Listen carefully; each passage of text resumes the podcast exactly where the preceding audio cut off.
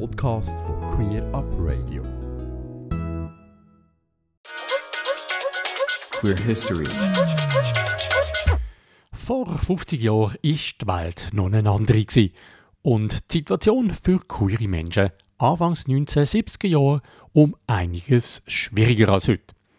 Im März 1972 ist in der Schweiz der Film Nicht der Homosexuelle ist pervers, sondern die Situation, in der er lebt, vom Rosa von Braunheim über die Leinwand geflimmert und hat schlagartig einer ganzen Generation von Schwulen die Augen geöffnet. Noch im März 1972 ist TAZ, Homosexuelle Arbeitsgruppen Zürich, gegründet worden. Ende Juni sind TAPS, Homosexuelle Arbeitsgruppen Basel, und im Dezember TAP, Homosexuelle Arbeitsgruppen Bern, einem Zürcher Beispiel gefolgt. Anlässlich vom 50-jährigen Jubiläum berichten wir hier bei Queer Up Radio in den unterschiedlichen Formaten in loser Folge und in mehreren Berichten über die HA-Gruppe. Bei Queerbeat machen wir heute den Anfang mit der Aufzeichnung vom Podium die heutige Relevanz der HA-Gruppen für die heutige LGBTIQ-Community. Stattgefunden hat der Anlass am 22. April im Regenbogenhaus in Zürich. Die Podiumsgäste Muda Mattis, Eliot Gisel, Peter Thommen und Daniel Frey haben zurückgeschaut auf die Anfänge und die vergangenen 50 Jahre sowie einen Ausblick in die Zukunft gemacht. Moderiert hat er Tobias Urech. Geschätztes Publikum, liebe Community, ich freue mich sehr, euch auch von meiner Seite her begrüßen zu dürfen zu dem Podium zu 50 Jahren HA-Gruppe. Mein Name ist Tobi Urech, ich bin äh, angehender Historiker und noch beim, äh, bei der Milchjugend im Vorstand, quasi von außerhalb dazugeholt worden, wenn man so will. Und es geht heute aber natürlich nicht um mich, sondern eben um die Gäste, die wir da vorne haben. Und ich freue mich sehr auf einen spannenden Abend mit euch, wo wir so einen Ausblick wagen, ähm, oder beziehungsweise einen Rückblick in die Vergangenheit, muss man vielleicht eher sagen. Aber auch noch so ein bisschen einen Ausblick äh, auf, auf, auf das, was vielleicht noch kommt oder wie es jetzt gerade im Moment aussieht. Genau, vielleicht auch noch eben der Rückblick, wenn man so, wenn man so absteigt in die Bücher, in die Geschichtsbücher, dann findet man ja der, der, das tolle Motto «Lila ist die Farbe des Regenbogens, Schwestern, die Farbe der Befreiung ist rot». Ich bin mal gespannt, ähm, ob der Satz heute Abend auch wieder auftaucht oder genannt wird oder, ob, äh, oder wie es jetzt so aussieht. Aber ich möchte gerade mal äh, Gäste vorne vorstellen. Ich bin da so ein bisschen im Clinch und drehe mich da hin und her jeweils. Ähm, aber ähm, ich freue mich sehr, dass ihr da seid. Einerseits haben wir äh, gerade zu meiner Linken dich, Daniel, Daniel Frey. Du bist Vizepräsident bei der Hub Queer Bern seit, seit 2004, wie du mir gesagt hast. Du äh, bist vorher beim Ursus Club gesehen ähm, und hast äh, dann nachher auch langs Queer Up Radio gemacht, ehemals Gay Radio. Und du bist im Moment gerade, wie du mir gesagt hast, an einer Chronik dran über die 50 Jahre ähm, HAB Queer Bern oder allgemein HA-Gruppe. Und da kannst du uns nachher sicher etwas dazu erzählen. Dann äh, ganz zu meiner Linken, dort eine ist Elliot. Äh, Elliot, du bist ähm, einerseits zuständig für das Podium, aber auch zuständig für das Jubiläum. Und zwar als in deiner Funktion eigentlich als die Person, wo, wo, die, wo das Jubiläum ausgestaltet von der HATZ. Ähm, oder mitgestaltet, genau, zusammen mit dem Vorstand. Ähm, Genau, du bist äh, aber nicht nur, natürlich nicht nur das, sondern eben auch beim TGNS aktivistisch unterwegs und hast dich jetzt auch intensiv mit dem Jubiläum oder durch das Jubiläum ähm, mit, äh, mit der Geschichte befasst, eigentlich von den letzten 50 Jahren. Dann haben wir dich, Peter Thommen. Ähm, du bist äh, aus Basel, man kennt dich. Du hast dich, als, ähm, du hast dich mal als äh, schwule Internet bezeichnet, von den, von den 70er, 80er Jahren, könnte man sagen. Ähm, du bist in der Anfangszeit von der Hubs dabei gewesen, von Hubs Queer Basel. Hast dort äh, ab 1974 äh, bist du dort dabei gewesen, mehr oder weniger, ähm, und hast dich dann aber zurückgezogen, und zwar zugunsten von deinem äh, Buchladen, den du gehabt hast, von Arcados, ab 1977. Ich glaube, mit dir können wir auch nachher wunderbar in die äh, Geschichte eintauchen. Ich bin gespannt. Und dann haben wir noch äh, dich, Muda Mattis. Ich freue mich auch sehr, dass du da bist. Du bist äh, Künstlerin. Man kennt dich vor allem aus äh, auch Leren Prochaine, dieser tollen Band, die es seit 1987 äh, gibt. Vorher bist du Aktivistin auch bei der HASK, bei der ähm, homosexuellen Arbeitsgruppe, die es heute nicht mehr gibt, ähm, aber natürlich auch nicht vergessen gehen sollte. Vor allem Ende der 70er Jahre bist du dort aktivistisch unterwegs gewesen. Genau, und dann würde ich glaube gerne mit dir einsteigen, Muda. Ähm, das ist jetzt nicht abgesprochen gewesen, aber es braucht ja auch mal die spontanen Momente, nicht wahr? Ähm, Muda, Ende 70er Jahre. Was, was ist das für eine Zeit gewesen einerseits und was hat dich vor allem denn dazu bewogen, plötzlich zu dieser Husk eigentlich zu gehen? Eben wahrscheinlich einfach nicht plötzlich, sondern äh, ganz äh, äh, selbstverständlich aus dem Leben heraus. Ich war sehr jung. Äh, ich war hier in dem St. Gallen, in dieser Gewerbeschule, haben wir den Fokus gemacht. Und äh, da hat es einfach etwa die Hälfte von der Klasse hat dort ihre schwule oder lesbische Coming Out gehabt. Und dann sind wir einfach so eine tolle Gruppe gsi, wo halt viel unternommen hat. Und dann sind die Jungs halt haben damals gesagt so und jetzt ist eben Hask. Und das ist damals privat bei den, bei den, in den WGs eben hat das stattgefunden, alternierend. Und dann ist man noch da gewesen, und dann ist man einfach geblieben. Und das war so eine kleine Gruppe, so eine kleine informelle Gruppe. Da hat man sich einfach gekannt und man war befreundet und man hat ähm, äh, zusammen Sachen ausgeheckt. Und so, so ist es dann eben auch mal gekommen, weil eben der, der, die Person, die wirklich alles wüsste, ist eben der, der René Hornung von St. Gallen. Frau Frühling. Frau Frühling. Und er war auch ein bisschen älter wie mir und hat eigentlich alles gewusst. Und von dem her ist es für mich äh, eigentlich die erste, eben doch auch politische Gruppe, wo ich, wo ich dabei war und habe einfach auch viel gelernt. Wie, wie, wie macht man das? Und so. Und äh, wobei immer ein großer Teil ist natürlich Hedonismus war, also äh, tolle Feste organisieren und so. Das haben wir auch als Gruppe eigentlich immer gemacht. Wir haben immer Shows gemacht und Performances gemacht und haben, äh, ja genau. Und wegen dem hat glaube auch der René Hornung, und, äh, obwohl er ein bisschen kritisch ist, mal die paar Lesben, die sind eigentlich ganz gut auch, dass man die haben. genau. Und, aber es war eindrücklich gewesen, dass man doch eben eigentlich einfach so einen informellen bunter Haufen, äh, jüngere, ältere. Und, ähm, aber eben, ich finde mit einem linken Bewusstsein, ich habe es immer als eine linke Organisation empfunden. Und ähm, dann hat es schon auch eindrückliche Sachen gegeben, zum Beispiel hat, äh, hat doch die Stadt und die Verwaltung die Gruppe als gegenüber ähm, akzeptiert. Und wenn es dann so zum Beispiel schwierige Sozialfälle gegeben schwule Sozialfälle gegeben hat, man die in die Hask geschickt. Das ist einmal so ein, ein trauriger Mann von irgendeinem Kaff im St. Galler Hinterland. Und der ist wahnsinnig gemobbt worden von dieser Gemeinde. Und, äh, und selber hat er gar nie eine schwule Beziehung haben oder schwule Sex oder so.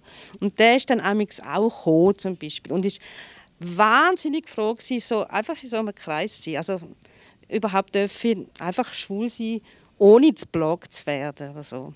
Also so, ja. Ja. Du hast vorher gesagt, ähm, es war viel Hedonismus dabei, gewesen, es war äh, Party. Gewesen. Ähm, du hast vorher gesagt, du hast du hast eben gelernt, wie man das macht. Aber was ist denn das? Eben, du hast eben den Hedonismus haben wir gesagt, einerseits oder die Partys, die ähm, Übung. Ähm, wie hat das auch politisch ausgesehen? Sind sicher auch ähm, ja, auf die Straße gegangen, nehme ich an. Ja, es hat die Christopher Street Days gegeben. Ja, ist mir auch.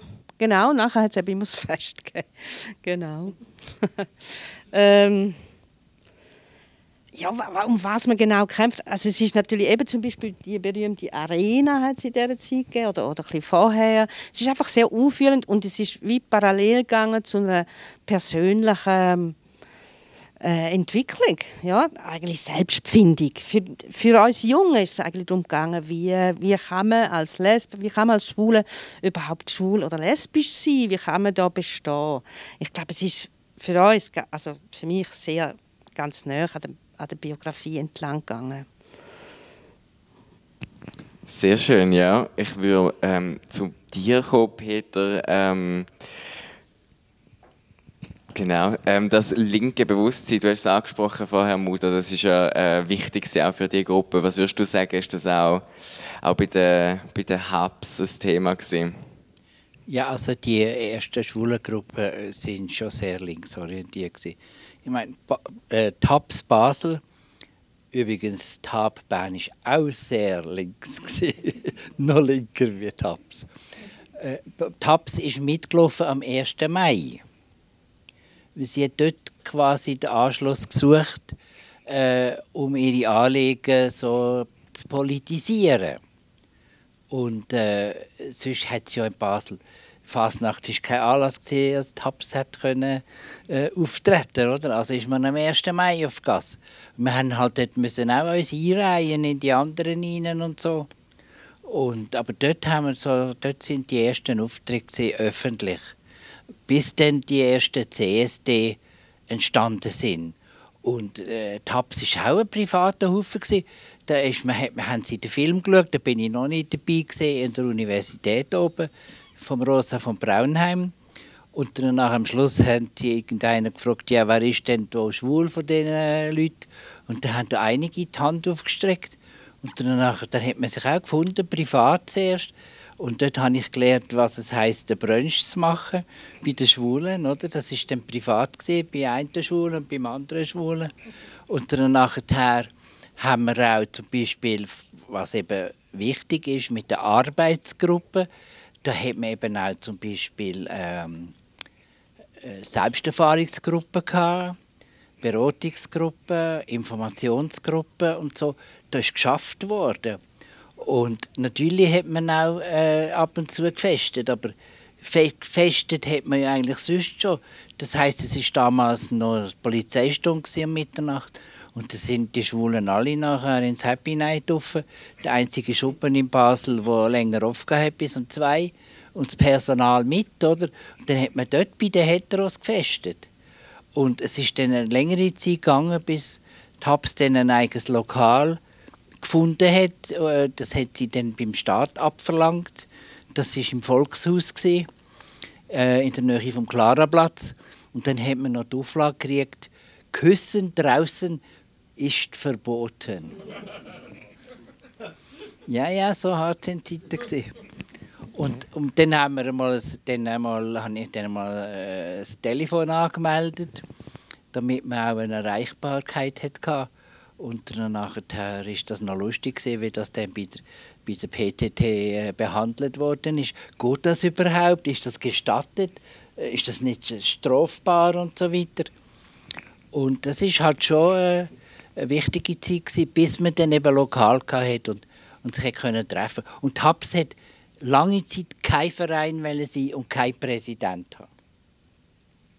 Und bis dann einmal ein Lokal gefunden wurde, ist in die Kirchgemeinde, in der Reformierten im Kleinbasel. Dort hat dann das angefangen. Und dann hat sich TAPS trennt in eine linke äh, Gruppe, in TAPS, und in eine bürgerliche Gruppe, die hat dann in Liestel die Arkade gemacht. Die hat es dann auch ein Zeit lang gegeben. Und dort sind dann die bürgerlichen Schulen äh, zusammengekommen, weil, weil es hat nicht immer allen gepasst, dass TAPS links ist, oder? Es hat ja immer auch bürgerliche Schwule gegeben. Und die haben sich dort nicht finden Und trotzdem heisst im Buchladen Arcados, nicht wahr? Von ja, Arcade. der Buchladen hat Arcados geheißen. Bevor die Arcade kam, die, haben, die haben mich dann angefragt, ob sie das dürfen. Und ich habe dann gesagt, klar dürft ihr euch so nennen. Wunderbar. Ähm, danke vielmals. Daniel, ähm, du hast jetzt ja in diese Geschichte auch zurückgeschaut, bist in die Bücher abgestiegen quasi, in die Archivbücher, wenn man so sagen will. Und du hast mir gesagt, es ist gerade noch so knapp, ähm, gewesen, dass die HAB äh, in Bern gleichzeitig oder im gleichen Jahr gegründet worden ist wie die HATS und HABS. Das ist nämlich 1972 gewesen. Ähm, Kannst du sagen, was dann schlussendlich noch den Ausschlag gegeben hat, dass es in Bern auch passiert ist? Oder vielleicht auch vor allem so ein bisschen, wie hat das Ganze, wie hat das eine zum anderen geführt? Also die Berner sind natürlich immer ein bisschen langsamer als alle anderen. Äh, 6. Dezember 1972 war es, als die HAB gegründet wurde. Wir haben übrigens ein Gründungsmitglied unter uns, der Urs Bütikofer. Er ist der erste Präsident oder der fast erste Präsident von der HAB. Man hat lange keine Präsidenten mehr gegeben, weil sich das für den linken Kuchen nicht gehört hat. Man hat sich anders organisiert als mit, äh, mit so Hierarchien. Ähm, es ist wie bei allen HA-Gruppen einfach auch der Film nicht der Homosexuelle ist pervers, sondern die Situation, in der er lebt, wo der Ausschlag gegeben hat, nachher äh, auch TAP zu gründen, sicher. Ähm,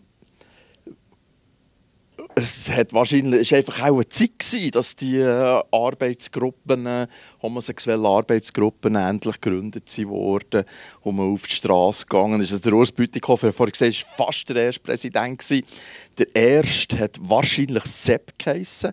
Ist es nur für ein paar Monate gewesen, weil plötzlich von, offenbar von dem Sepp verlangt worden, dass er vorher steht und «Hallo, ich bin schwul».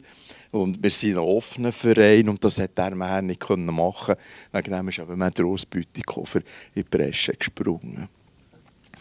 Ähm, und natürlich mit Filmen zeigen, Filme schauen, gemeinsam darüber diskutieren, sind wir auch natürlich die Verbote gekommen, die Uni, die äh, nicht hat wollen, dass man einen Hörsaal äh, überkommt und der Film der zeigt und man auch darüber diskutiert und das ist eigentlich so in den Anfangsjahren ist das so quer durch das Büchlein durchgegangen, dass immer die, äh, die Verweigerung für, für Säu mehr gekommen sind?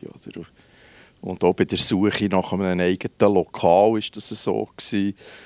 Äh, das hat, ist in der Anfangszeit hat das einfach dazugehört, oder? Mit sich zeigen, rauskommen, offen herstehen und, und so weiter.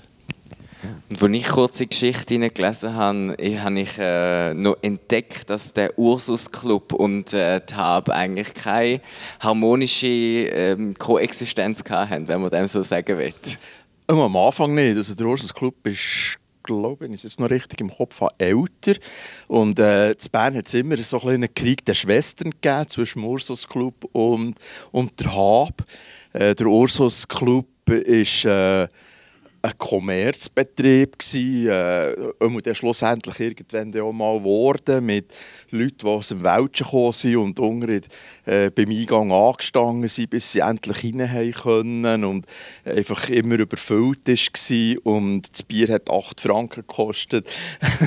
ist äh, in dem Sinne ein Kommerzbetrieb und so haben, äh, hat es in Bern so der so der Krach zwischen den Kommerzschwestern vom Ursus Club und den Politschwestern von der Hab. Das war so der Twist. Gewesen. Und irgendwann hat man sich natürlich mehr gefunden. Also, ich war dann äh, Chefredakteur. Gewesen. Chefredakteur beim Ursus Club, oder? Äh, von der Vereinszeitung vom Ursus Insider hat er dann am Schluss geheißen, vorher Numero. Und äh, Hab hat das Hab-Info Gang gemacht. Das war meistens so ein sehr dickes Heftchen, 40 Seiten, 44 Seiten. Und ich war noch dabei als Vertreter des Ursus Club für das Habinfo und der Ursus Insider zu fusionieren. Es hat gerade genau eine Ausgabe gegeben und wir sind Kommerzschwestern mit wehenden Fahnen kann man nicht mehr sagen. Es ist, die Regenbogenfahne ziemlich runtergegangen. Hey, wir mussten zutun, es war überholt und äh, es sind keine Leute mehr gekommen. Und Kommerzschwestern, die bürgerlichen Schwulen sind dann zumal untergegangen. genau. Ich glaube, auf das können wir, das können wir vielleicht nachher noch vertiefen. Ich fände es spannend, auf das auch noch zurückzuschauen.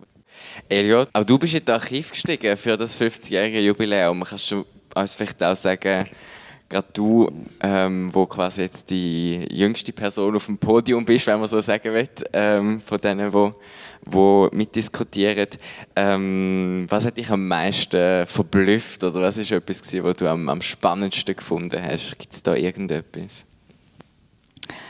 Also da gibt es natürlich unterschiedliche Sachen und vielleicht auch von, von unterschiedlichen Ebenen her äh, gesagt sozusagen.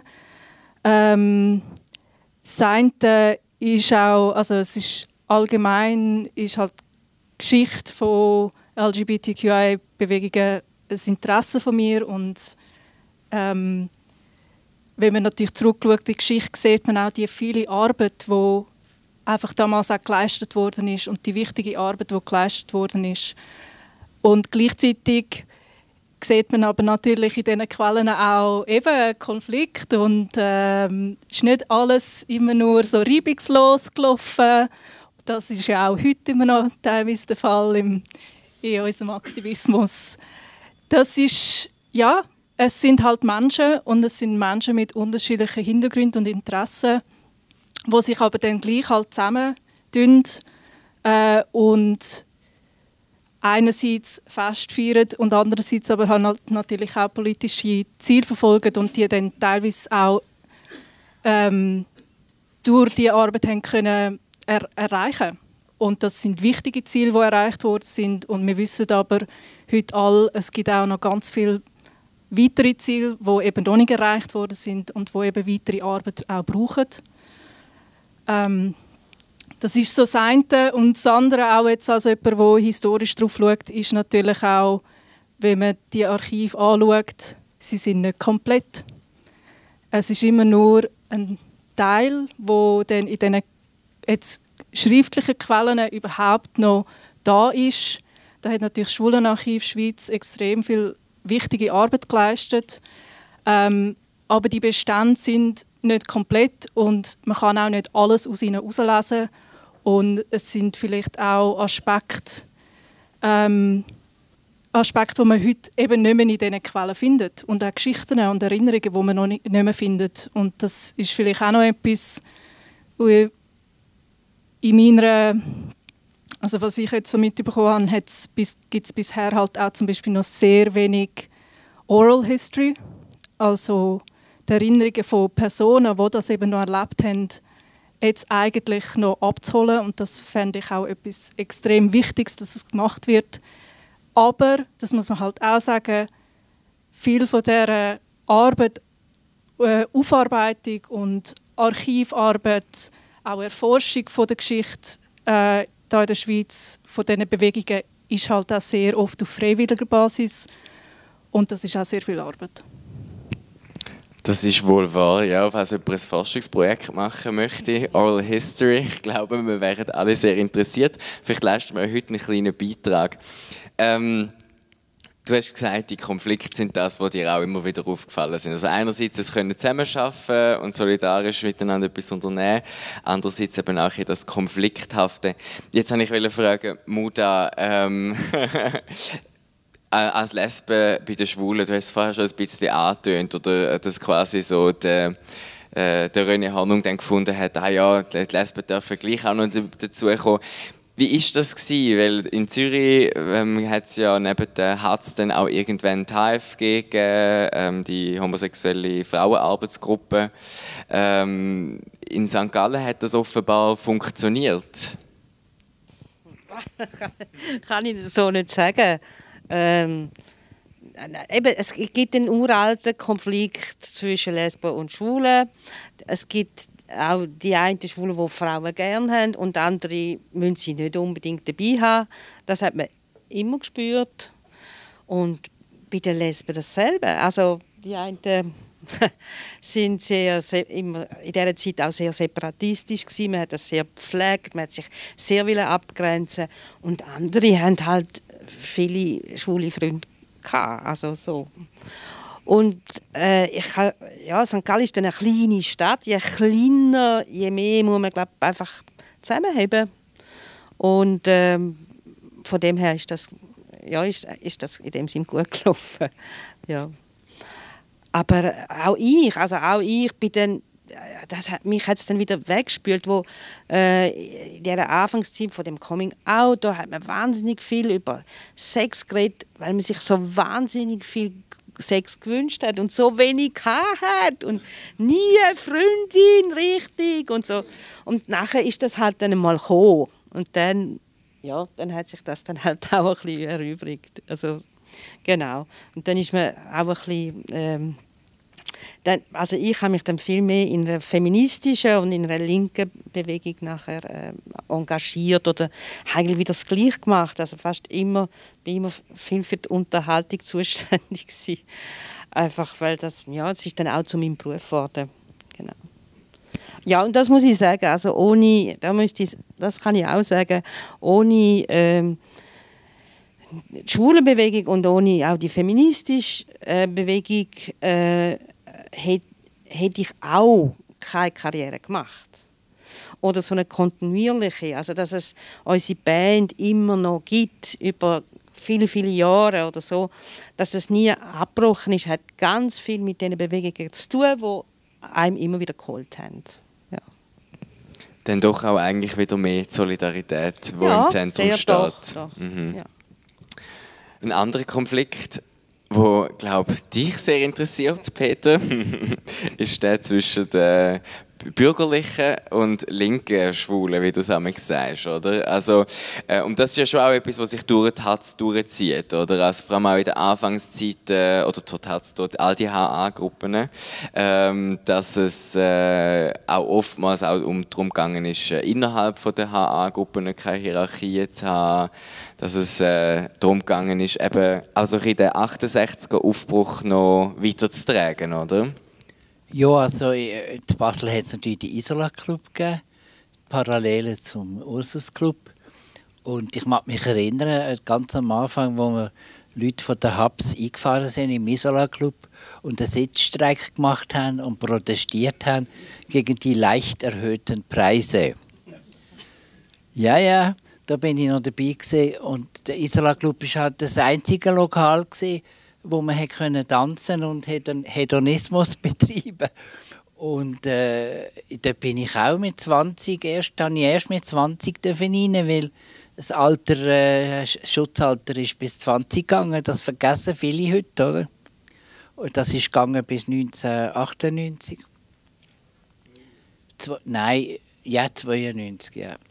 Und äh, wo sie dann äh, das äh, wie sagt man es, äh, Mündigkeitsalter abgesetzt haben, ist es dann automatisch geht. Aber, aber 92 ist, ist dann äh, endgültig gewesen.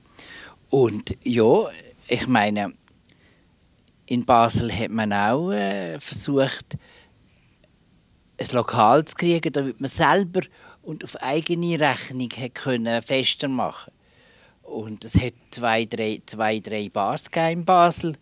Und dann war es fertig. gewesen. Und Polizeistunde. Also bitte vergessen das nicht. Das hat damals noch Polizeistunde gegeben. Was ich mich noch sehr gut erinnere, ist, dass man eben auch so Weekends gemacht hat, zum Teil zusammen mit den Berner. Mit denen sind wir übrigens am besten ausgekommen. Mit den Zürcher sind wir nicht so gut ausgekommen. Das ist wie im Künkeli-Verein auch, oder? Das ist, das ist eine alte Sache. Unter im Fußball. Und dann hat man Wochenende gemacht und dann hat man geschafft, hat man diskutiert und die Schlafsäcke mitgenommen. Und natürlich jetzt oben, wenn dann Lichterlöscher war, hat es gemacht. Dann sind sie alle zueinander geschlafen. Dann ist der Sex auch nicht zu kurz gekommen.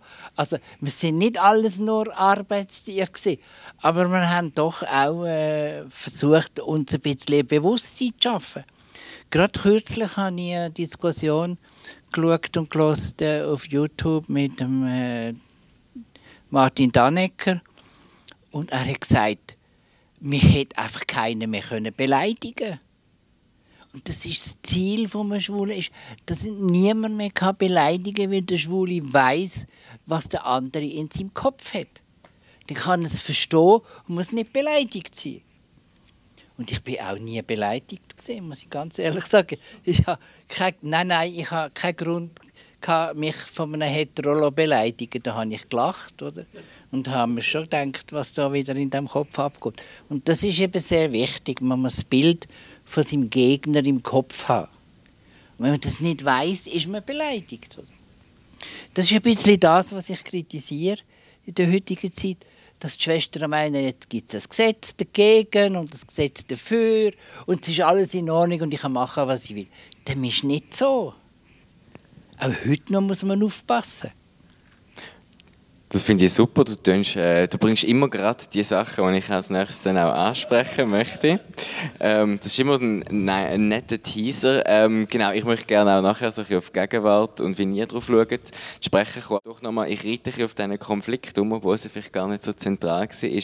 In Bern, wie, ist, wie hat sich das dort verhalten? Du hast es vorher schon angetönt. Ähm, wie es war äh, zwischen Ursus Club und, äh, und der Hab, aber äh, wie hat es denn ausgesehen dort mit äh, Lesben und den Schwulen? Das ist äh, eine leidvolle Geschichte. Die begleitet einem bis in die Gegenwart. Also, wir haben ja in der neueren Zeit Christoph Janser, Präsident, aktuell Präsident von der HAB, wird sicher necken. Wir haben x-mal probiert, Frauen an Bord zu holen. Und das ist immer eine sehr schwierige Sache. So die Anfangszeiten ähm, haben sich die Lesben mehr irgendwann mal von der Habmeer abgetrennt und selber etwas gemacht. Äh, übrigens noch ein kleiner Insert. Das allererste Hab-Logo hat im Logo, das hat mit der Urs Bütikofer darauf aufmerksam gemacht, hat im Logo oben die äh, Geschlechtssymbole drin gehabt. Also da hat es mehr zwei männliche, gehabt, die beieinander waren. Man hat so ein Hetero-Pärchen und noch ein lesbisches Pärchen. Und das ist in den Anfangszeiten von der Hab ist das sehr wichtig gewesen, dass das im Logo innen auch mehr erschienen ist. Also wir wollen äh, eine Familie sein, zu uns gehören auch Heterosexuelle, zu uns dürfen auch Heterosexuelle dürfen tanzen und da hat man sich offen gegeben.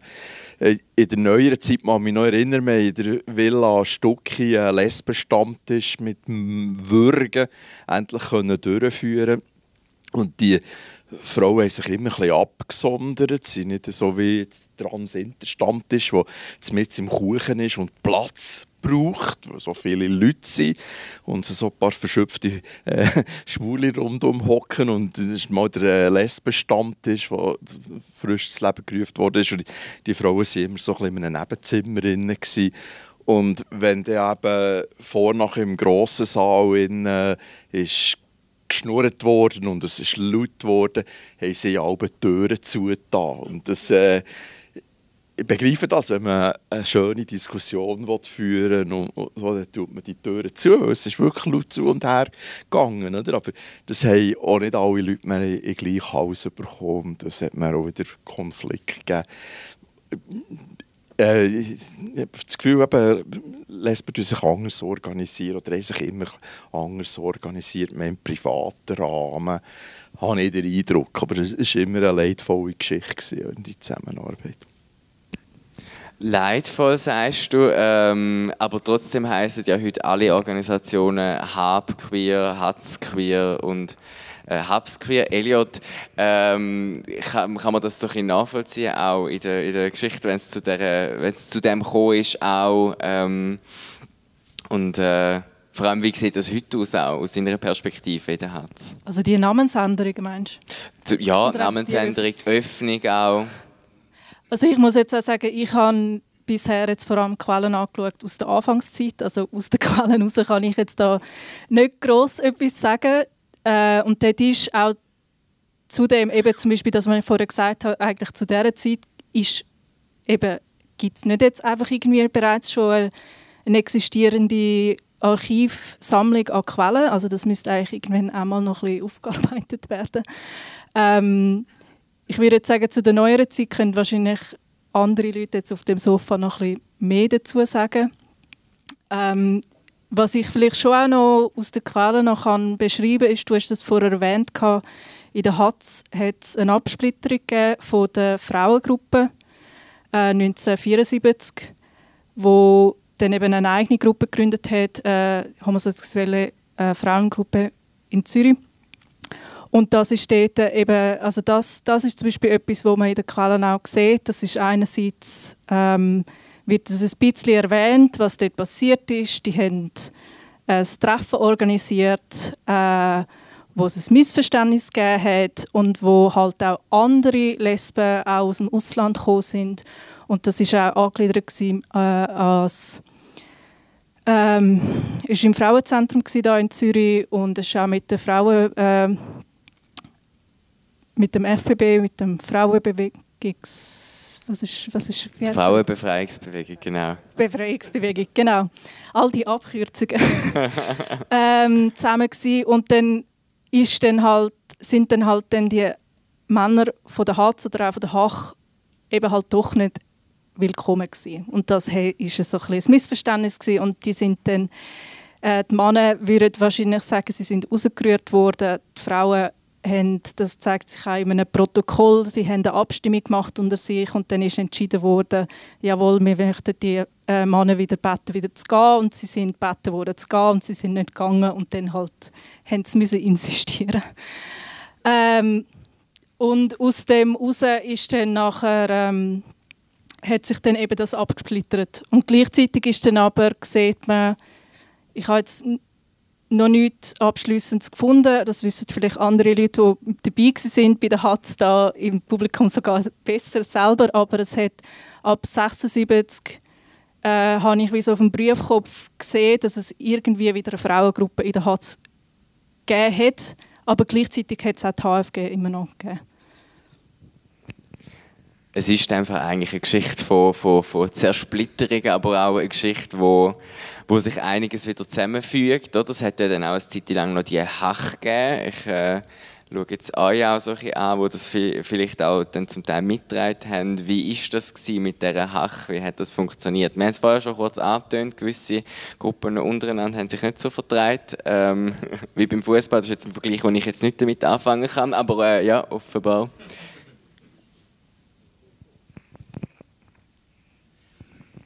Also ich habe es erlebt, wo die Frauen ausgezogen sind in Zürich bei den Männern. Das bin ich dann zufällig an der Konferenz gesehen. Aber ich muss jetzt gleich noch etwas zu den Frauen sagen. Es hat in Basel auch ab und zu Frauen dabei gehabt. Aber äh, so von meiner Sicht her muss ich sagen, dass die Frauen halt einfach schon selber ein bisschen schauen müssen.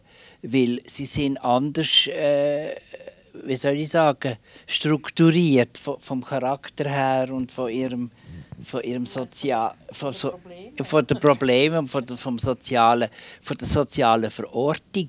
Und äh, das Problem ist einfach, dass Frauen, ich weiß das ein bisschen von bekannt, bekannten Lesben von mir, ich sage, es war immer ein furchtbares Derby, bis die Frauen etwas zustande gebracht haben.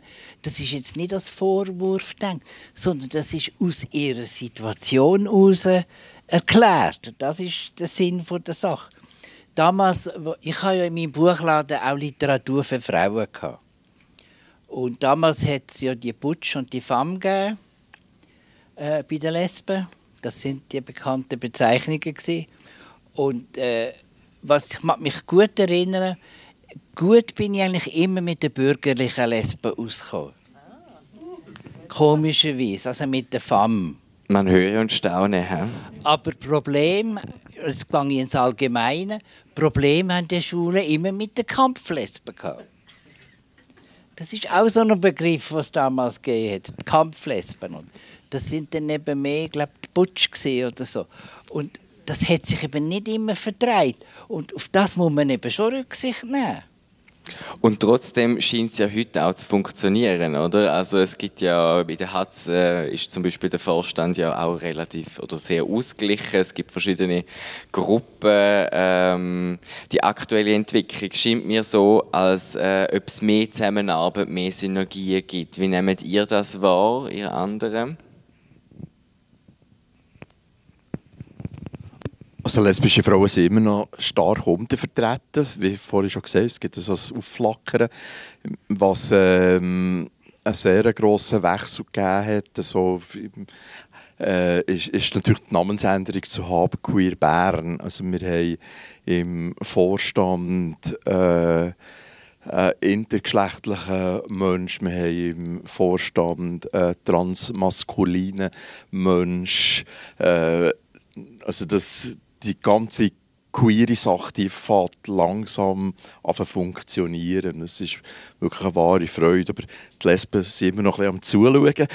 Vielleicht kommen sie tatsächlich mal noch, eine Geschichte, die mir vorhin in den Sinn kam, ist, mir hat mal eine Lesbe gesagt, ja, Partys machen mit Schwulen sei ein bisschen mühsam gewesen. Sie haben äh, alles dekoriert, alles parat gemacht und äh, alles vorbereitet und irgendwie am 11 Uhr sind dann nachher die Queens, die Schwulen, eingetrudelt haben gefestet und sind dann irgendwie am Morgen am Eis an einem anderen Ort her und die Lesben mehr dürfen aufräumen. Das ist, ist, vielleicht auch noch so ein Grundtenor zwischen Zusammengehen zwischen Lesben und Schwulen. Aber jetzt wirklich mit dem Queer, das macht wirklich eine, eine, eine grosse Freude. Auch mit, äh, wir haben ja eine Gesprächsgruppe, eine Transgesprächsgruppe, eine Intergesprächsgruppe. Es gibt immer noch die schwule Gesprächsgruppe wie es ja irgendwie schon bald seit 50 Jahren gibt. Und äh, das, die Präsenz ist wirklich vorhanden. Ja. Also ja, ich, ich glaube schon, für die Lesben ist die feministische Bewegung äh, trägend und wichtig, weil sie sich auch, ähm, äh, weil sie vor allem auch als Frauen mal zuerst diskriminiert werden und äh, und dann gibt es natürlich auch noch Lampen, muss man auch noch sagen, in einer feministischen Bewegung gibt es auch noch Lampen zwischen Heter, Heteras und, und, und Lesben, gibt es auch. Aber äh, all die Lampen, die da sind, das also finde ich eigentlich total in Ordnung. Das ist, das ist einfach nötig. Man reibt sich und man, anhand von dem findet man heraus, was man ist, was man braucht, wie es weitergeht. Äh, das ist... Äh, das ist wie normal, das ist wie, das ist wie auch ein Sprit, also neben ja, wie, wie die Solidarität auch ein Sprit ist, ist aber auch die Auseinandersetzung und äh, genauso auch wichtig. Der Streit ist genauso wichtig. Und ich glaube schon, also Frauen haben einfach auch gebraucht und Lesben haben gebraucht, sich zu finden in dieser patriarchalen Gesellschaft und mal ihres, und ihres eigenes Zeug ausprobieren. Das ist einfach wahnsinnig wichtig und äh, von dem her ist das auch richtig, dass sie ihre eigenen Organisationen haben und äh, sich auch ein bisschen auf sich konzentrieren und einmal halt jetzt mal nicht so mit den Jungs. Ja. Ja. Also ich, ich will auch noch etwas dazu sagen. Und zwar finde ich es schade, wenn Lesben und Schwule ihre Wäsche in der, Öf in der heterosexuellen Öffentlichkeit waschen. Wie das zum Beispiel mit dem lesbischen Aufschrei war. Genau, aber jetzt kommen wir glaube ich auch vom Thema ab, würde ah, ich jetzt nur, nur eine Bemerkung dazu. Es hat dort auch Frauen oder Lesben gegeben, die nicht einverstanden waren, nur um das zu sagen. Genau, ähm, aber eigentlich kann ich nämlich darauf kommen, dass es ja eben, und du hast das so schön gesagt, Muda, dass es genau auch die Reibereien sind, die ja, äh, wo ja zum Teil auch irgendwie dazugehören, die auch wichtig sind und jetzt haben wir ja das mit, dem, mit, der, mit der Erweiterung quasi um den Begriff queer, oder? Ähm, wie nehmt ihr das heute wahr? Ähm, auch gerade jetzt so, wenn man anschaut, was jetzt rechtlich auch passiert ist in den letzten Jahren, man kann ja durchaus auch sagen, wir haben das Ende vom Regenbogen erreicht und hat dort einen Goldtopf auf uns gewartet, wo Ehe heißt, oder ist das so, eine Frage? Wie seht ihr das? Was sind einerseits, was sind die Herausforderungen, die es heute gibt, und andererseits auch kann man sich jetzt ausruhen auf etwas, was man erreicht hat? Du schüttelst den Kopf, Elliot. also ich denke, insbesondere im Bereich äh, von der Recht von trans, intergeschlechtlichen und auch, auch spezifisch auch noch non-binären Menschen gibt es einfach noch extrem viel zu tun. Einerseits in der, in der Aufklärungsarbeit selber, aber andererseits auch wirklich im, äh, bei der, beim rechtlichen Schutz und Anerkennung. Und jetzt über so Gesetze auch hinaus, würde ich sagen, hat halt die Community doch immer noch auch sehr viele äh, Aspekte innerhalb von sich, wo, wo noch daran geschaffen werden damit sich eben auch alle queere Personen oder alle auf dem LGBTQIA-Spektrum willkommen fühlen. Einerseits die, die eben die, die auch ähm, so ein bisschen, sagen wir, neu dazugekommenen Buchstaben repräsentieren. Ähm, also intergeschlechtlich vor allem und auch A, also was für Ace oder aromantisch auch steht. Und auf der anderen Seite haben wir auch von einer intersektionalen Sicht, ähm, ich meine, ich schaue jetzt da rein und viel, die meisten Personen da rein würde ich jetzt als weiß lesen. Und das ist zum Beispiel auch noch ein riesiges Problem und etwas, wo wir als Community einfach auch noch mehr daran arbeiten müssen, dass sich queer People of Color einfach auch willkommen fühlen und ähm, nicht, dass sie auch noch innerhalb von unserer Community Diskriminierung aufgrund von ihrer äh, Hautfarbe erfahren. Und da gibt es natürlich aus dieser Sicht auch noch weitere Aspekte von Mehrfachdiskriminierung wie Behinderung, äh, wo wir auch noch mehr müssen uns darum bemühen würde ich sagen. Danke, ja. Ähm, genau, die, äh, dass es eben noch nicht das Ende vom Regenbogen ist, würdest du sagen, dass wir noch etwas äh, tun müssen. Wie sehen das die anderen?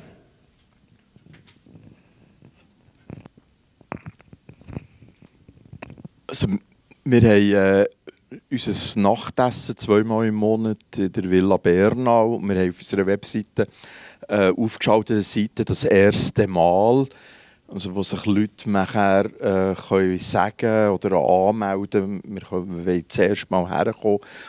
Ich will zuerst mal an, an diesen Ort gehen, gehen, gehen jetzt Nachtessen. Und es ist ähm, einfach immer noch so, dass so äh, ein geschützter Rahmen immer noch sehr erwünscht ist. Also das ist nicht einmal unbedingt bei der jungen Generation, sondern auch bei Älteren. Also wo, ja, erleben immer jetzt so wieder aktuell Biografien, wo ein Mann erst mit 65 nach der Pensionierung ähm, den Mut hat für sein Coming-out als schwuler Mann oder äh, Menschen, die erst mit über 70 den Mut haben, äh, zu sagen, ich bin trans und äh, ich lebe völlig äh, mit dem falschen Geschlecht. Und genau so geschützte Räume braucht es auch noch im Jahr 2022. Vielleicht ist der politische Kampf, das ist immer für mich ein schwierig, äh, ich immer noch äh, so politisch aktiv sein. Oder ich habe auch das Gefühl, dass auch in einem regional, in einem Kanton Bern noch Haufen Sachen zu regeln wären, äh, in Sachen Recht. Aber so dass, äh, der geschützte Rahmen, wo man kann sein kann. Und mir vor kurzem jetzt, äh, in der Zwischenzeit 70-jährigen Mann erklärt, oder eigentlich voll begeistert gesagt, als er mit 65 zuerst mal ein Dreigang essen kam, ist zu uns in die Villa, Stocki dann zumal noch, äh, habe ich plötzlich gemerkt, hey, jetzt bin ich 65 und ich bin zuerst mal daheim, also ich spüre zuerst mal, das sind Leute am Tisch, die gleich denken, die eigentlich gleich reden wie ich. Und das ist... Äh, ist eigentlich schon noch faszinierend, wie wenig das bis diesbezüglich eigentlich geändert hat in den letzten 50 Jahren dass es eben eigentlich nicht nur der politische Kampf ist, der dazugehört irgendwie, sondern eben auch ähm, so das persönliche Zusammenkommen und vielleicht auch ein, persönliche, ähm, ein persönliches Weiterkommen. Peter, du hast das Mikrofon ergriffen. Willst du? Ich will es weitergeben. Ja, also ich habe etwa vor 20 Jahren oder so das erste Mal den Begriff queer gehört in Schweden. Und dann haben sie mir erklärt, das war ein queerer Club, wo wir gespielt haben. Und da haben sie uns erklärt, die, die das gemacht haben, queer ist dort, wo sich alle wohlfühlen. Und das, das ist mir dann so, so geblieben. Und das finde ich ja einerseits genau gut, weil eben in der Begegnung ist ja alles toll, oder? Also die verschiedensten Menschen kennenzulernen, ist immer toll. Und das macht man auch immer, also ja, man macht es auch in diesen geschützten Räumen sicher immer auch mit einer Offenheit und mit, mit, mit, mit einem Respekt und so. Und das ist immer, da kann man immer nur für sich auch Sachen daraus gewinnen, weil man viel erfährt, wo man nicht gewusst hat und so. Aber eben politisch gesehen ist denke ich dann manchmal, oder wird es dann auch so ein bisschen ironisch, aha, jetzt machen wir wieder so etwas, was allen gefällt. So. Also gibt es nicht auch, eben, ist nicht auch die Abgrenzung manchmal einfach auch wichtig? Also ja, wo, ja, wo es eben nicht immer überall allen also man muss nicht jedes Mal einen Raum schaffen, wo es allen muss gefallen, sondern eben genau denen, wo es angeht. So.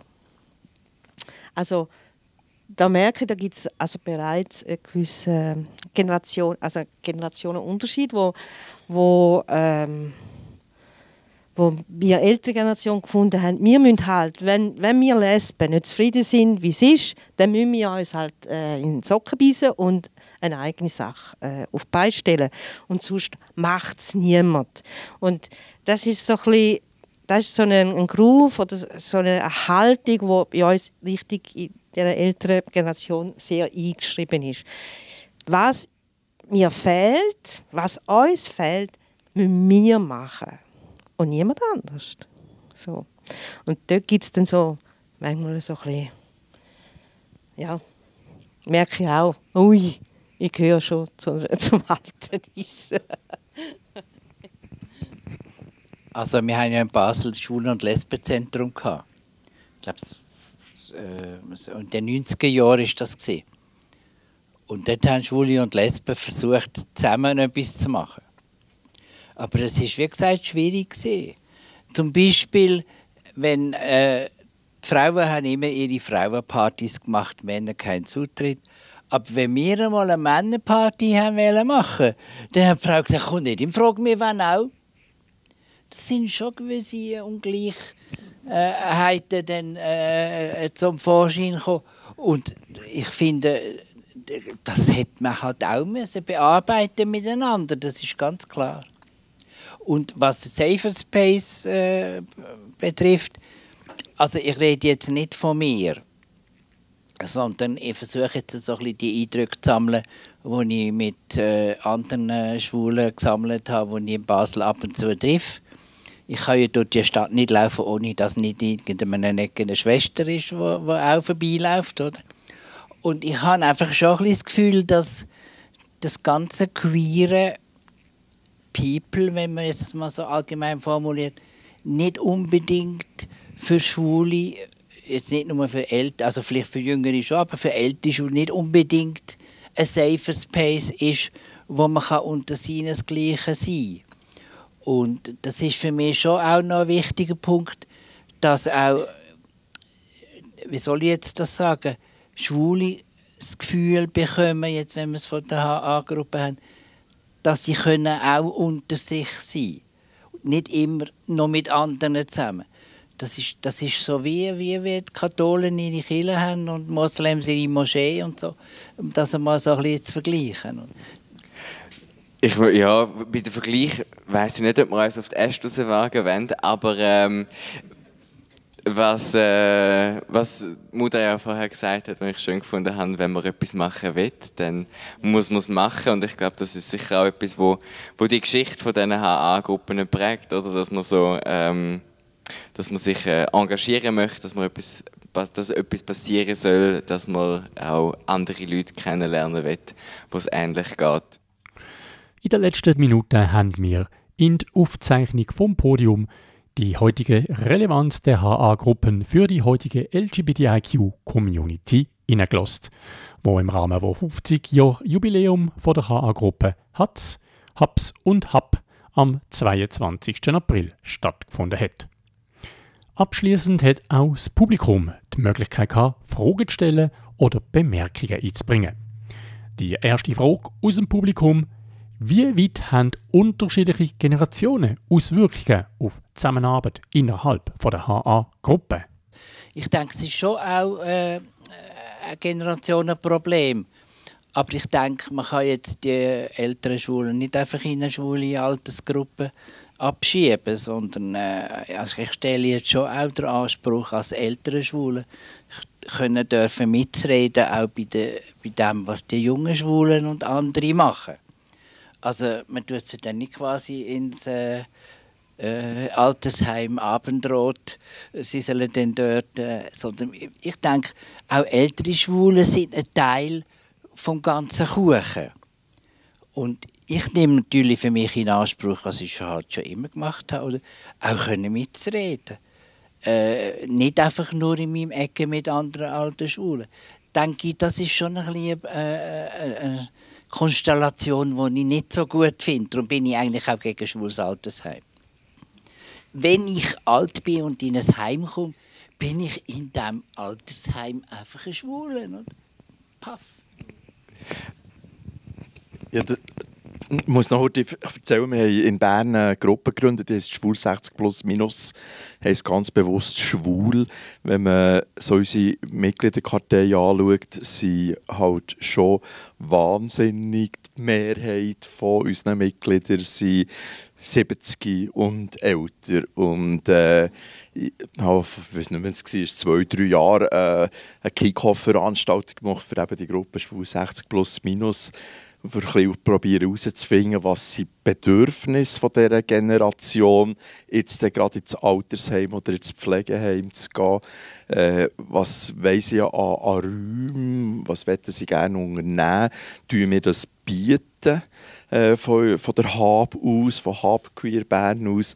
Und da habe ich dieser Kick-Off-Veranstaltung zum Teil wirklich... Äh, Sachen gehört, die mich nachher als jemand, der sich eben woher geht und, und, und, ja, nicht irgendeinen Schiss hat vor irgendetwas, wir schon müssen hören. Wir haben Ängste, wir gehen nicht an ein Dreigang-Essen von Hab Queer Bern, weil ich niemanden kenne, weil, äh, weil es auch komische Leute hat dort, die Frauenkleider an haben, Männer, die Frauenkleider an. Also Transpersonen, die am Anfang von einer Transition sind und die Generation halt äh, noch ein bisschen Mühe haben, also damit müssen auseinandersetzen, was das bedeutet, Trans- oder Intergeschlechtlichkeit.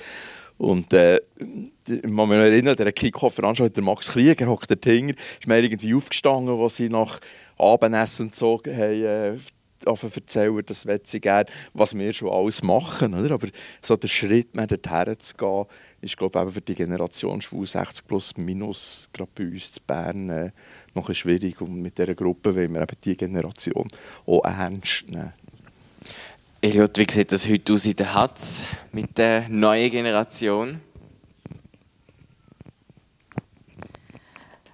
Ähm, also jetzt so ganz im Detail weiß ich es selber auch nicht, ähm, weil ich jetzt persönlich zum Beispiel auch gar noch nicht so lange bei der Hatz wie so ähm, mit dabei so richtig bin. Aber das sagt vielleicht auch schon etwas aus, ähm, dass ich mich jetzt als jemand, der sich auch sexuell irgendwo dazwischen und Geschlechts bezüglich Geschlechtsidentität dazwischen ähm, identifizieren, halt irgendwie das wieso vielleicht nicht so ganz der Ort war für mich oder eigentlich schon, aber ich einfach auch nicht recht davon gewusst habe und nicht recht davon gehört habe oder es einfach auch nicht mehr so präsent ist, dass es ähm, die Organisation noch gibt und dass es die Gruppen auch noch gibt. Und ich möchte auch einfach noch mal vielleicht auch noch betonen, es gibt ja immer noch auch Gruppen für schwule Männer, auch bei der HATS zum Beispiel. Ähm, und die Meinung mit dem Aufmachen ist gar nicht unbedingt, dass die Safer Spaces, die es schon gibt, dass es die nicht mehr geben soll. Die braucht es immer noch und die soll es auch geben. Und es gibt Momente, wo eben genau Personen, die ähm, unter einem spezifischen Erfahrungsaspekt oder Identitätsaspekt zusammenkommen können und sich können austauschen und eben in einem Safer Space sind. Aber gleichzeitig braucht es eben halt diese Safer Spaces auch noch für weitere Personen. Und nicht nur für die, die es bereits jetzt schon gegeben hat und wo eben die wichtige Vorarbeit selber auch geleistet haben. Und es gibt natürlich auch viele intergeschlechtliche Personen oder Transpersonen, die selber auch die Arbeit machen und nicht einfach umwarten. Aber es sind halt teilweise dann auch weniger Leute oder im Moment noch weniger Leute. Und es braucht einfach auch die Unterstützung vielleicht von denen, die unterdessen eine gewisse Emanzipation oder äh, Anerkennung oder wie immer man das auch möchte nennen, bereits schon mal erreicht haben und ähm, ja, wo man sich einander unterstützt und dass es halt neben diesen Safer Spaces auch ähm, Räume braucht, wo man dann eben auch wiederum in einer halt unterdessen heutzutage noch größere Diversität zusammenkommt und dass das nicht immer ähm, es muss nicht immer an all, all gerichtet sein, natürlich nicht. Es, ich will sagen, es gibt immer irgendwo durch Inklusion und Exklusion. Das ist einfach Teil der Sache. Aber dass man das halt mitdenkt und dass man nicht aktiv Leute ausschließt, sondern eben eher dazu hinschafft, aktiv Leute einzuschliessen. Womit wir wieder bei der Solidarität wären, was sehr schön ist. Eine weitere Person aus dem Publikum wollte wissen, was HIV für einen Einfluss auf die unterschiedlichen Gruppen, insbesondere in den 80er Jahren, hat. Ja, HIV ist verdrängt und ist ein Tabu. Also ich habe ja in meinem Buchladen äh, hätte ich ja ein Kondom verkaufen Ich habe mich geweigert, ich habe gesagt, ich bin ein Buchladen und keine Drogerie. Aber ich muss schon sagen, ich habe immer, also bis heute ist das einfach, äh, wird das verdrängt und es gibt auch keine Veranstaltungen mehr äh, am 1. Dezember, obwohl wir sehr viele und gute Leute verloren haben. Und ich finde, das ist jetzt natürlich schwierig in einem ganzen queeren Kuchen mit so vielen verschiedenen Buchstaben noch daran zu denken, äh, dass es mal Schwule gegeben hat, die aufgrund des Sex gestorben sind. Generell ist es nicht so eine Zusammenarbeit gewesen, wie man zum Beispiel gesehen hat in Amerika. Und es gibt sehr viele äh, Leute, sage ich jetzt einmal, Personen, die aufgrund von diesen Filmen aus Amerika das Gefühl haben, ja, bei uns ist das auch so gewesen. Bei uns ist es eben nicht so gewesen, man muss ein bisschen genauer anschauen, finde ich. Schon. Und, und ich meine, die Pandemie mit, mit, mit, äh, äh, mit dem Virus hat mir viel weniger Angst gemacht, weil ich schon die Erfahrung hatte mit dem HIV-Virus. Ich habe gewusst, der flattert mir nicht ins Gesicht und ins Maul rein. Und das ich, empfinde ich als Vorteil. Und ich möchte auch gerade noch nachschieben, dass es nicht die letzte, ich habe immer gesagt, HIV ist nicht die letzte Pandemie, das haben wir jetzt gesehen. Und ich finde auch, im, im schwulen Sex, um das auch einmal noch aufzugreifen, kann es durchaus sein, dass uns wieder so eine Pandemie erreicht, wo es wieder über den Sex läuft und dann nachher ist wieder die ganze Freiheit wieder futsch. Also man darf nicht so sorglos sein, finde ich. Ich habe gesehen, Max, du hast dich noch melden. Ich bin mit dem Peter nicht ganz einverstanden. Äh, HIV war einer der Auslöser, dass die H-Gruppe inklusive SOH-Trägermannen zusammengestanden sind und die AIDS-Hilfe gegründet haben. Und die AIDS-Hilfe Schweiz gibt es nur, weil die H-Gruppe und, und die, die Schwulen, hauptsächlich die schwulen Männer sich zusammengefunden haben und, und, und das, das gegründet haben. Und, und gleichzeitig auch können das äh, Ganze mit dem äh, mit dem DAG einbeziehen.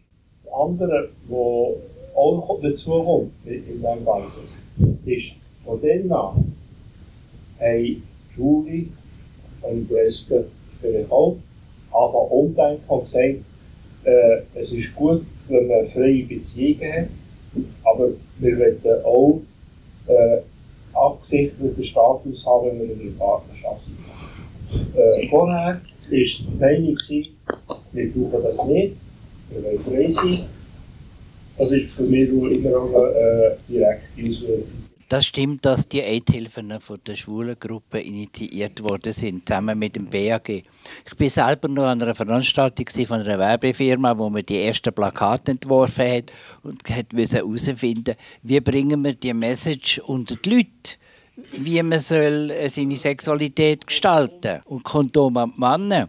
Offenbar nicht über den Buchladen, oder?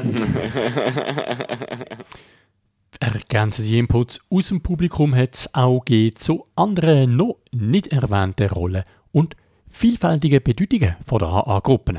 Es hat all die Konflikte gegeben zwischen Mann und Frauen, zwischen den verschiedenen Gruppen und so. Das hat alles dazugehört, wie das bei Emanzipationsgruppen ist. Ich glaube, es gibt aber auch noch eine andere Geschichte. Das ist die von der klassischen Verein, die AA-Gruppen. Sind eigentlich seit Anfang Mitte 70er Jahre der Träger von der Infrastruktur in der Deutschschweiz zumindest. Man hat das Zabi gehabt, man hat das Cento gehabt, jetzt das Regenbogenhaus, man hat das Anderland gehabt, den Haarkeller, man hat das Schletz gehabt.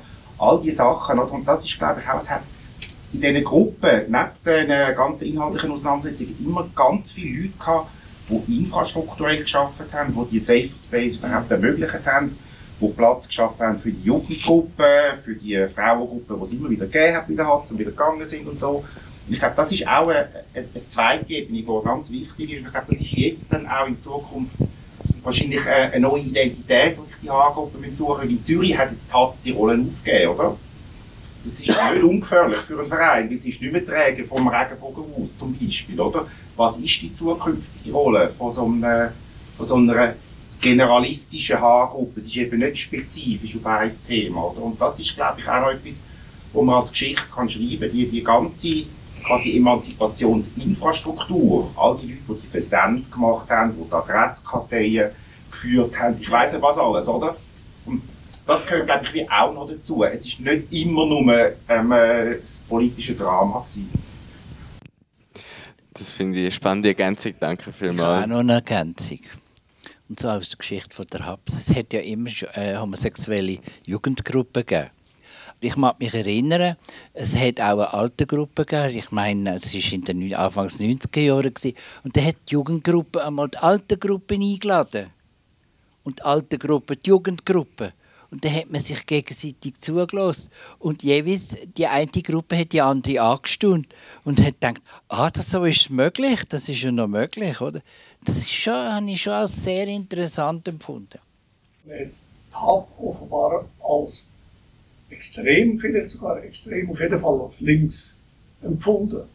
Was mich heute völlig erstaunt. Obwohl ich ja Mitgründer war, weil mein Anliegen war immer der Dialog. Ich habe Wert gelegt auf einen Begegnungsraum. Wir haben in Bern ein Zabi können, äh, organisieren im zweiten UG vom Einkaufszentrum. Äh, inspiriert natürlich von Zürich.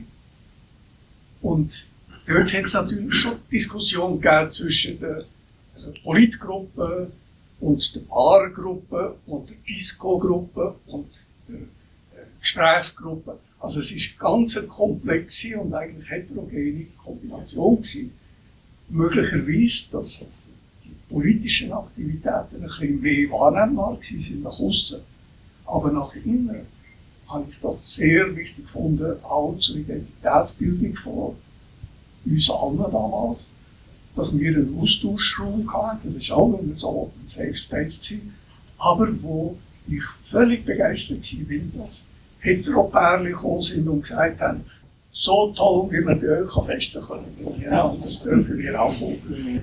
Sie sind von mir gesehen ein ganz lebendiger Mix von Unterhaltung, von seriösen Gesprächen, von politischen Auseinandersetzungen und eben auch Diskussionen. Und abschließend hat der Peter Thommen noch einen weiteren Grund angeführt, warum die HA-Gruppen entstanden sind. Die schwulen Gruppen sind entstanden, weil in den 60er Jahren erstens einmal die Repression von der Polizei war, aber auch zweitens eine ganze Reihe von Morden an Schwulen verübt worden ist. Und das kann man nachlesen im, im Kreis. Und das ist in den 60er Jahren sicher etwa 10, 10 Schwulenmord. Und durch das ist das Thema nachher in die Medien gekommen. Und das ist die Schwulengruppe ist eine Antwort auf unsere lebensbedrohliche Situation. Das muss man wissen. Ohne das hat es die Schwulengruppe nie gegeben. Und das finde ich wichtig. Finde ich gut, gerade weil eben die Unterdrückung auch das ist, was uns zusammenschweißt, äh, gegen Diskriminierung aufzustehen. Und ich glaube, das ist auch etwas, was heute noch zählt bei der HA-Gruppe und etwas, was wir glaube hoffentlich auch können weitertragen für die Zukunft. Ich möchte ganz, ganz herzlich danken ähm, dass ihr dabei sind bei dieser Diskussion. Ich glaube, wir, wir haben längst nicht alles können ansprechen. Es ist aber auch nicht möglich, in so einem kurzen äh, Zeitraum 50 Jahre ähm, im Zeitraffer, ähm, im Zeitraffer über, zu überbrücken. Also dann danke ich ganz herzlich, äh, vor allem euch, die diskutiert haben, mitdiskutiert haben, schön sind ihr da gewesen und äh, danke auch für eure Fragen. Merci.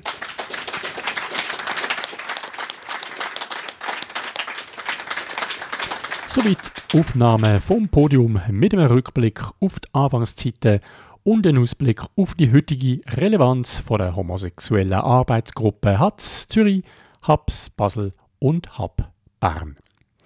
Diskussionsrunde mit Muda Mattis, Eliot Gisel, Peter Tommen und Daniel Frey hat am 22. April im Regenbogenhaus in Zürich stattgefunden und das Gespräch geführt hat durch Tobias Urech. Und natürlich darf auch Jubiläumsfest zum 50. Bestehen nicht fehlen. Der Staat möchte Taps Queer Basel am 25. Juni in der Kaserne Basel. Vom 30. August bis 11. September feiern Taz Queer Zürich und am 17. September ist Tab Queer Banden dran. Auch wir bei Queer Up Radio werden natürlich bis Ende Jahr in den verschiedenen Formaten noch das eine oder andere Mal auf das Jubiläum und die vergangenen 50 Jahre zu reden kommen. Ganze Sendungen und mehr findest du auf queerupradio.ch.